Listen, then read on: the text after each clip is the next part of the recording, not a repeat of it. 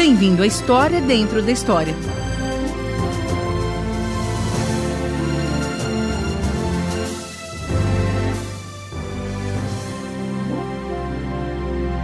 Hoje vamos continuar nossa série de dramas chamada História da Redenção.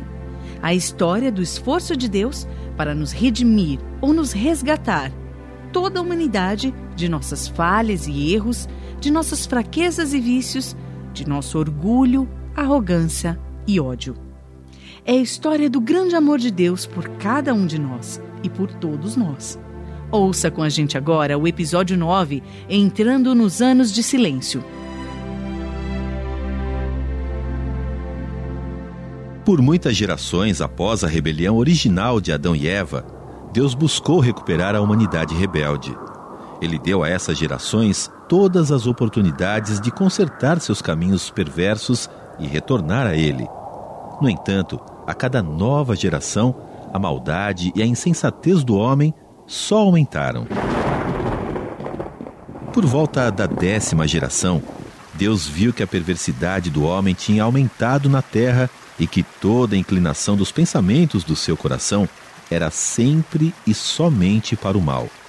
Então o Todo-Poderoso arrependeu-se de ter feito o homem sobre a terra, e isso cortou-lhe o coração. Farei desaparecer da face da terra o homem que criei.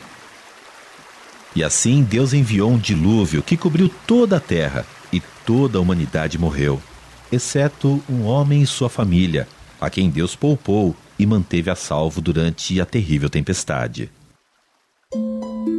Mas o dilúvio não removeu a natureza caída e pecaminosa do homem. As gerações que vieram após o dilúvio eram tão perversas e tão teimosas e rebeldes quanto aquelas que haviam perecido no dilúvio. Mesmo assim, Deus não desistiu. Seu desejo de redimir a humanidade o levou a procurar um homem com o nome de Abraão, um homem com quem fez uma aliança. Farei de você um grande povo e o abençoarei. Tornarei famoso o seu nome e você será uma bênção. E todos os povos da terra serão abençoados.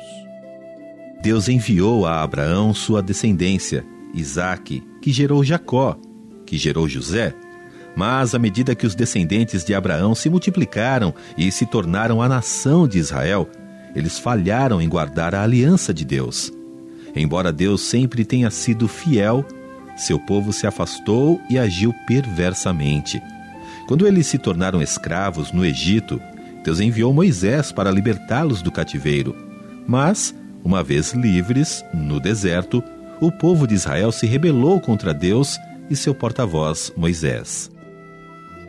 Depois de Moisés, Deus enviou Josué para liderar o povo de Israel para sair do deserto e entrar na terra prometida. Mas, uma vez que estavam de posse da terra, eles novamente deram as costas a Deus e fizeram o que era mal aos seus olhos. Como resultado, sempre que os israelitas saíam para a batalha, a mão do Todo-Poderoso era contra eles para derrotá-los grande angústia os dominava. Quando Israel clamava devido à opressão, Deus levantava juízes para lutar por eles e trazê-los de volta de sua maldade e rebelião. Mas a todo momento Israel agia de maneira perversa e demonstrava que não era diferente de todas as outras nações. Eles eram humanos, afinal, e toda a humanidade permanecia alienada de Deus, separada por suas más escolhas, seus pecados e sua rebelião. Finalmente, depois de muitas gerações na terra prometida e cansados dos juízes, Israel exigiu de Deus um rei para si, para que eles pudessem ser como todas as outras nações ao seu redor. Enviar o dilúvio não funcionou. Enviar Abraão e os patriarcas não funcionou. A aliança não funcionou resgatar Israel da escravidão e dar-lhes a lei não funcionou. Dar a eles sua própria terra, seus próprios sacerdotes e seus próprios juízes não funcionou. Agora, Israel estava rejeitando Deus como seu rei. Procurei um homem segundo o meu coração e o designei líder de seu povo. Deus concedeu o pedido deles. Mas mesmo um rei com o melhor dos corações e a melhor das intenções, e com todos os recursos de uma nação poderosa e bem-sucedida à sua disposição, não pôde evitar que o povo de Deus caísse no pecado e na rebelião. Embora o reino de Israel tenha sobrevivido por muitas gerações, estava condenado desde o início, porque, como seu povo, Davi era apenas um homem, com uma natureza decaída e egoísta. Ele não tinha o que era preciso para se proteger do pecado, e muito menos para resgatar um povo inteiro. No final, o reino de Israel caiu e o plano de Deus para resgatar a humanidade permaneceu sem se cumprir.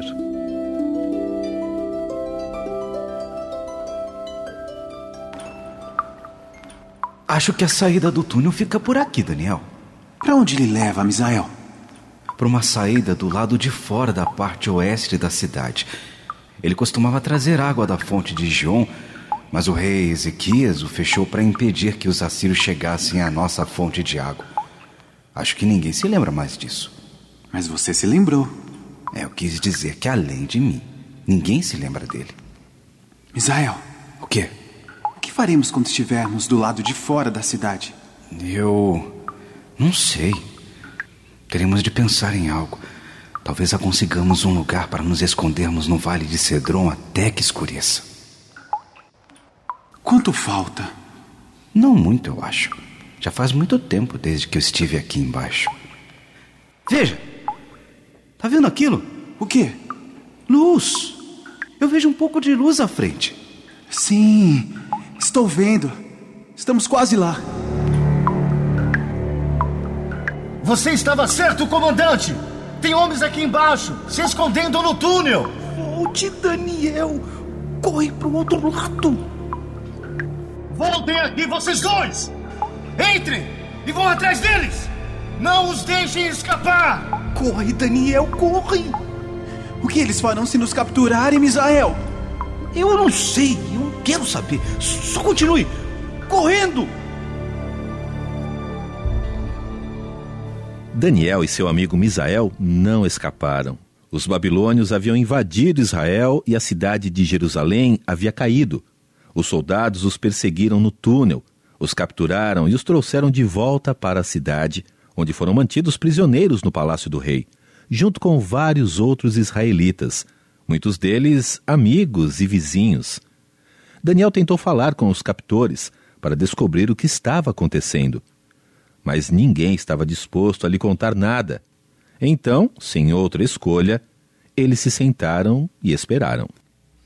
O que você acha que eles vão fazer conosco, Daniel?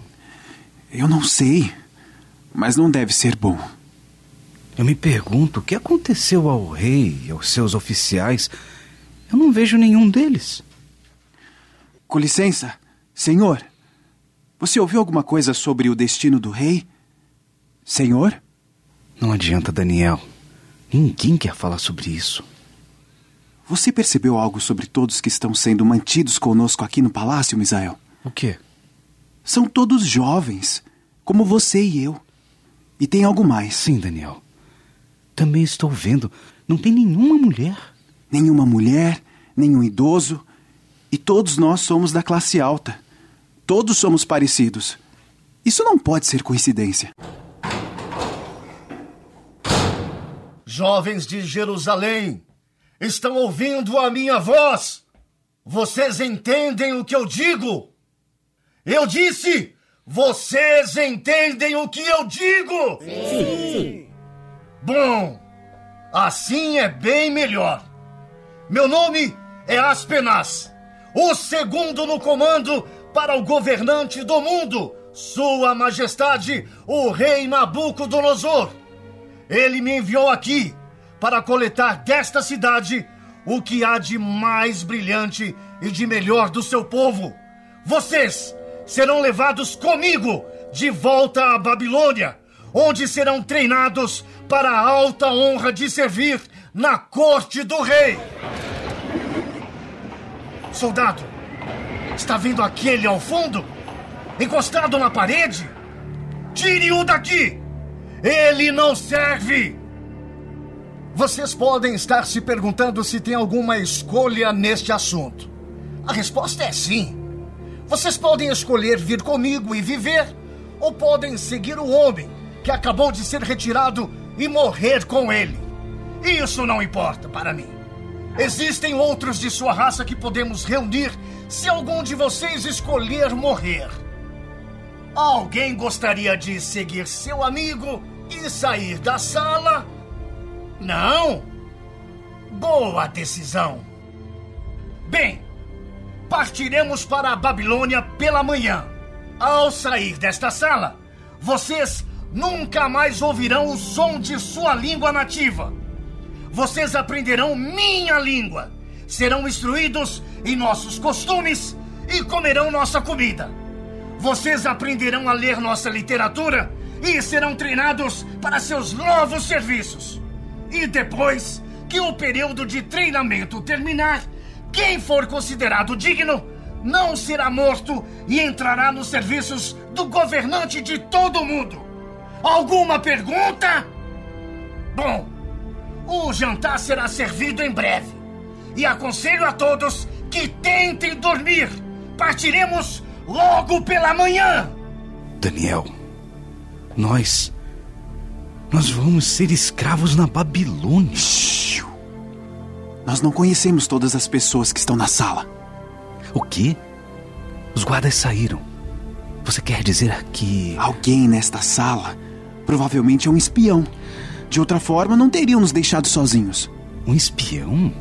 Ai, Daniel. O que vamos fazer? Vamos confiar em Deus, Misael. Você e eu estamos indo para a Babilônia por uma razão. Tenho certeza disso.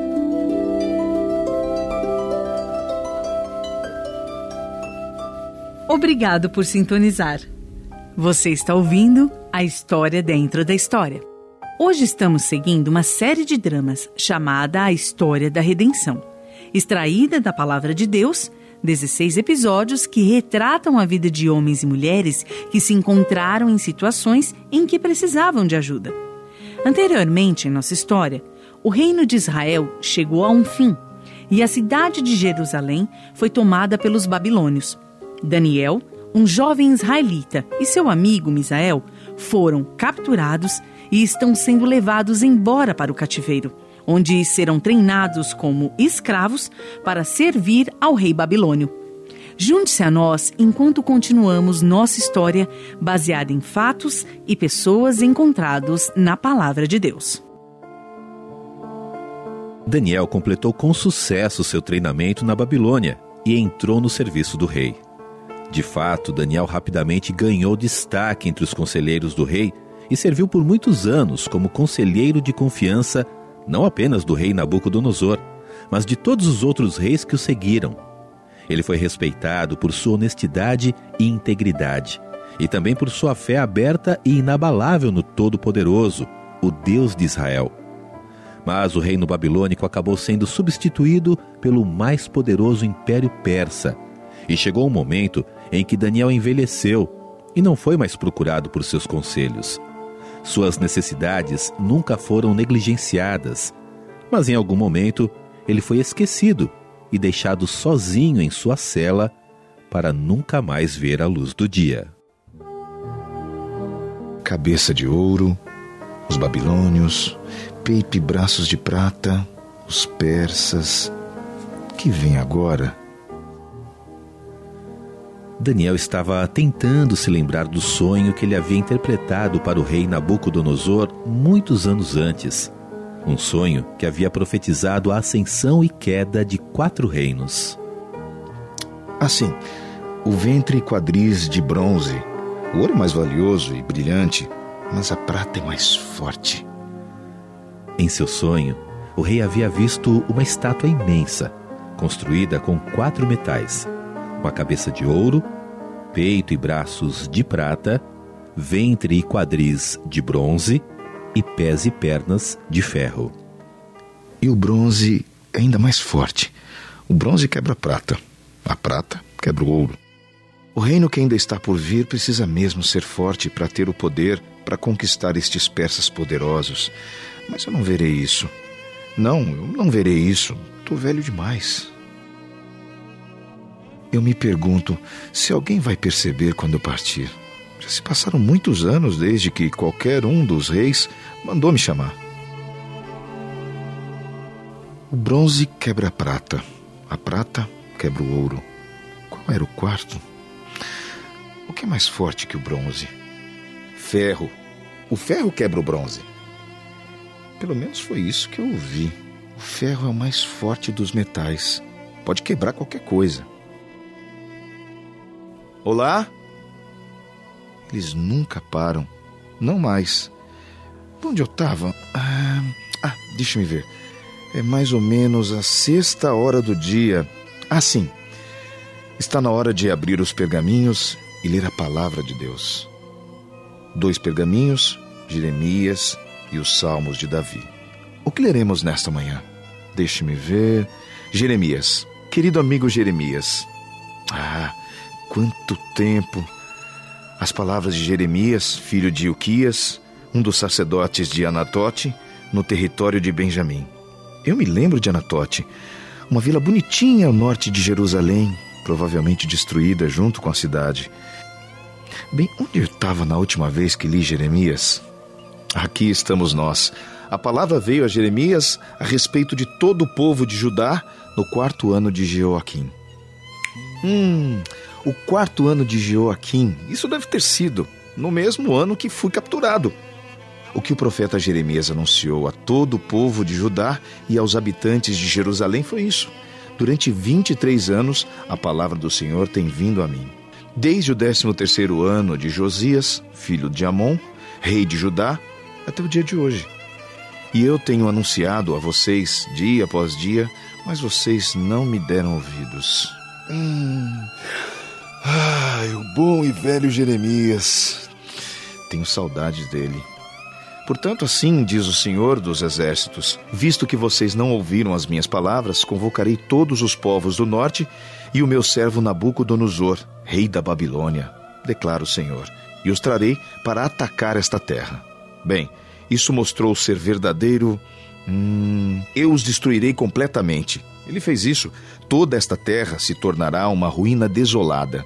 Ele fez isso também, e essas nações estarão sujeitas ao rei da Babilônia durante 70 anos.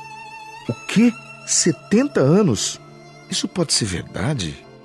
Quando se completarem os 70 anos, castigarei a terra dos babilônios por causa de suas iniquidades, declara o Senhor. Mas isso seria. Deixe-me ver. Quarto ano de Joaquim, mais 70 anos. Isso vai dar. Isso é possível? Será daqui a três anos. Nós vamos mesmo voltar para casa. Ó oh, Senhor, Deus grande e temível que mantém a sua aliança de amor com todos aqueles que o amam e obedecem aos seus mandamentos. Nós temos pecado e somos culpados. Temos sido ímpios e rebeldes e nos afastamos dos seus mandamentos e das tuas leis. Não demos ouvidos aos teus servos, os profetas, que falaram em teu nome aos nossos reis, aos nossos líderes e aos nossos antepassados e a todo o povo desta terra. Por isso, as maldições e as pragas escritas na lei de Moisés, servo de Deus, têm sido derramadas sobre nós, porque nós temos pecado contra ti.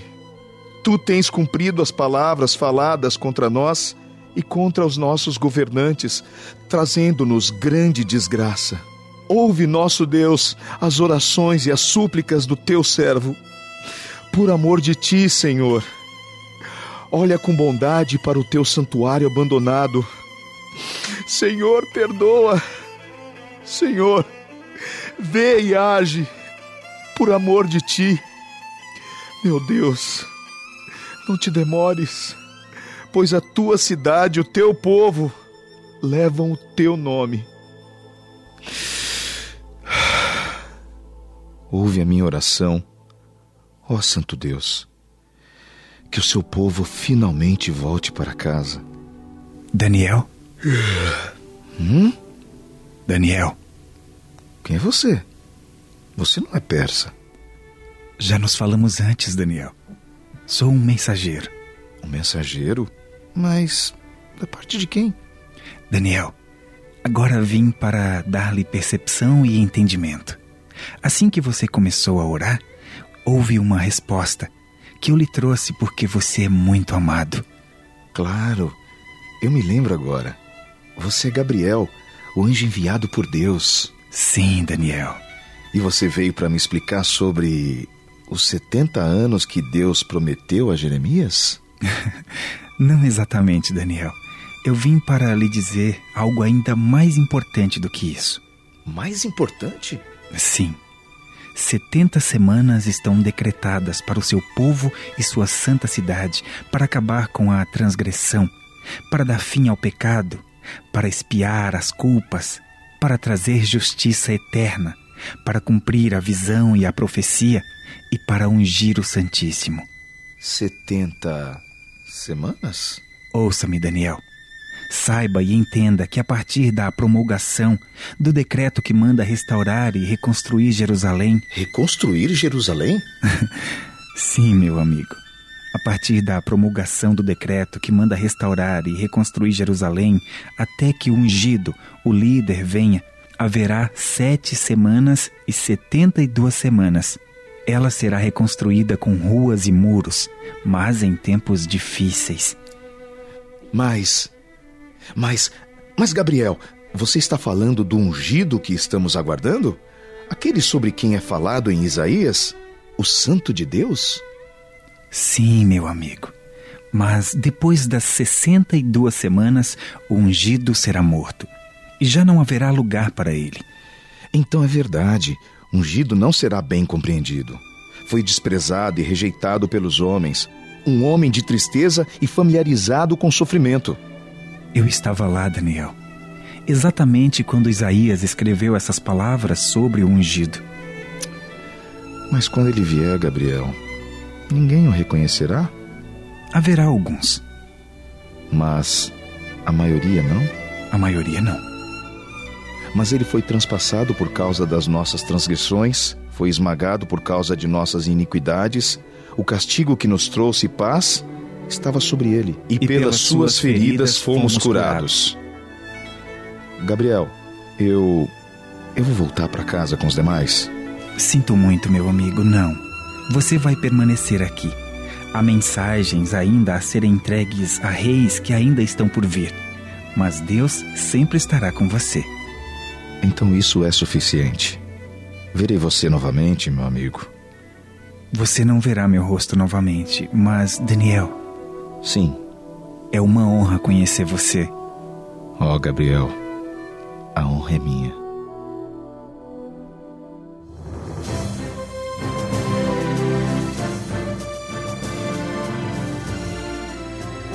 Daniel continuou a servir aos reis dos Medos e Persas por um ano ou dois, registrando fielmente várias outras visões. Mas como o anjo Gabriel havia lhe dito, ele não viveu para ver a libertação de seu povo do cativeiro. Ele ficou contente com as visões do futuro que Deus lhe deu, vislumbres não apenas da libertação de seu povo de Israel, mas de um resgate muito maior por vir no futuro. Após um longo período de silêncio, quando Deus enviaria um redentor e salvaria a todos nós dos nossos pecados. Veja, Deus é um grande Deus. Ele é todo-poderoso. Ele criou o mundo e tudo o que há nele. Ele criou os céus, a lua e as estrelas, o universo inteiro. Deus sabe todas as coisas. Ele sabe mais sobre nós do que nós mesmos. Ele está presente em toda parte. Nós nunca podemos fugir da presença de Deus. Deus também é um Deus de bondade, misericórdia e graça. Ele é um Deus amoroso. Ele mostra seu amor, misericórdia e graça para nós de várias maneiras. Como você e eu devemos responder a esse grande Deus de todo o universo que nos ama e mostra sua misericórdia e graça para nós todos os dias? Jesus disse: O Senhor, o nosso Deus, O Senhor é o único Senhor. Ame o Senhor, o seu Deus, de todo o seu coração, de toda a sua alma, de todo o seu entendimento e de todas as suas forças. Vou fazer uma breve oração do profundo do meu coração para Deus. Ouça a minha oração e quando eu tiver acabado, convidarei você a fazer a mesma oração. Querido Deus, obrigado porque o Senhor é um grande Deus. Eu amo. Amém. Agora repita a oração em voz alta depois de mim. Nós falaremos uma parte de cada vez. Faça desta oração a sua oração para Deus. Diga ela com todo o seu coração enquanto ora. Querido Deus, obrigado porque o Senhor é um grande Deus. Eu o amo. Amém. Obrigado por fazer essa oração. Saberemos mais sobre Deus e seu amor por nós no próximo programa.